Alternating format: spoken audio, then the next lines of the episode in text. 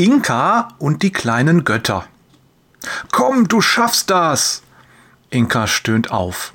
Warum tut sie sich das bloß an? Jeder Muskel im Leib tut ihr weh, die Beine fühlen sich an, als wären sie aus Blei. Seit über elf Stunden ist sie unterwegs und es liegen noch vier Kilometer vor ihr. Vier Kilometer!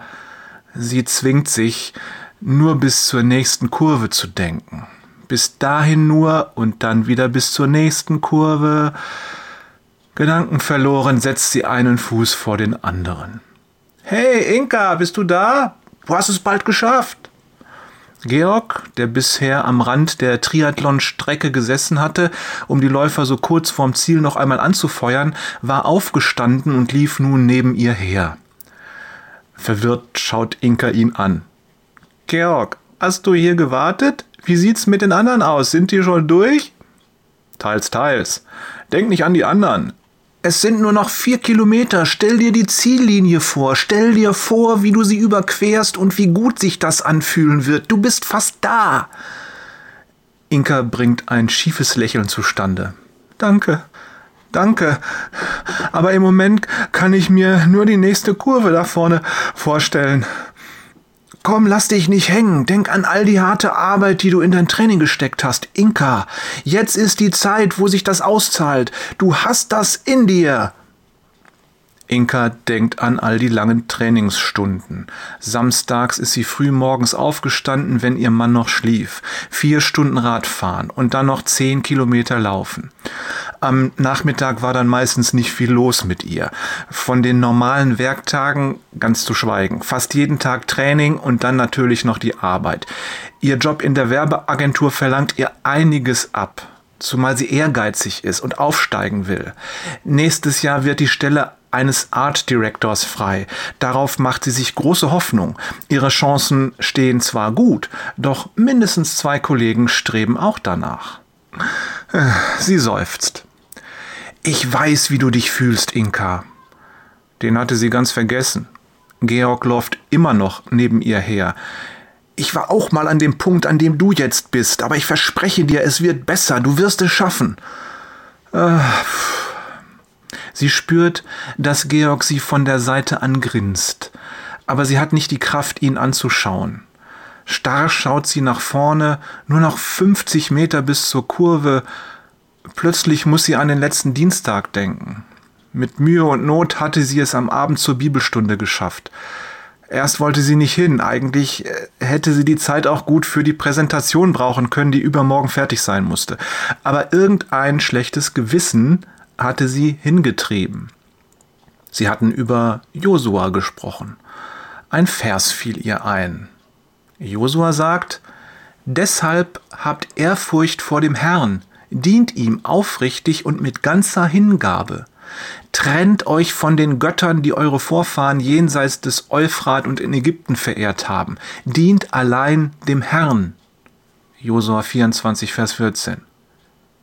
Inka, träum nicht!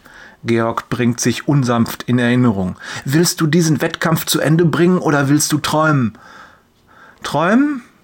Inka spürt einen Stich und schaut Georg mit zusammengezogenen Augenbrauen an. Lieb, dass du mitläufst, Georg, aber ich schaff das jetzt alleine. Er zuckt mit den Schultern. Okay, wenn du meinst, ich wollte nur helfen. Beleidigt wendet er sich ab und sucht sich einen neuen Platz am Rand der Strecke. Komisch, dass dieser Vers mich jetzt nicht loslässt, denkt Inka. Und mit einem Mal, genau in dem Moment, als sie um die Kurve biegt und ihre Augen das nächste kurzfristige Ziel in ungefähr 200 Meter Entfernung fixieren, wird ihr schlagartig klar, was diese Worte eigentlich bedeuten.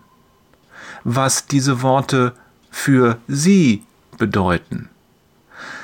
Seit einem Jahr schon geht sie in die Gemeinde.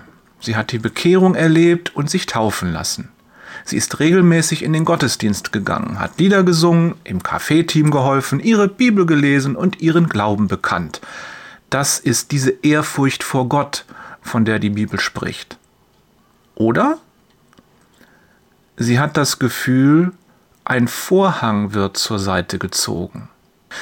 Ja, sie hat den Gott der Bibel angebetet auf einer gewissen Ebene, aber ihren Dienst, den Löwenanteil ihrer alltäglichen Handlungen, den bekamen andere Götter, Götzen, die sie selbst zu Göttern machte.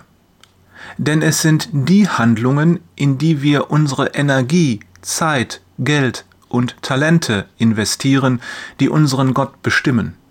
Egal, was wir sagen, unsere alltäglichen Handlungen verraten die Wahrheit.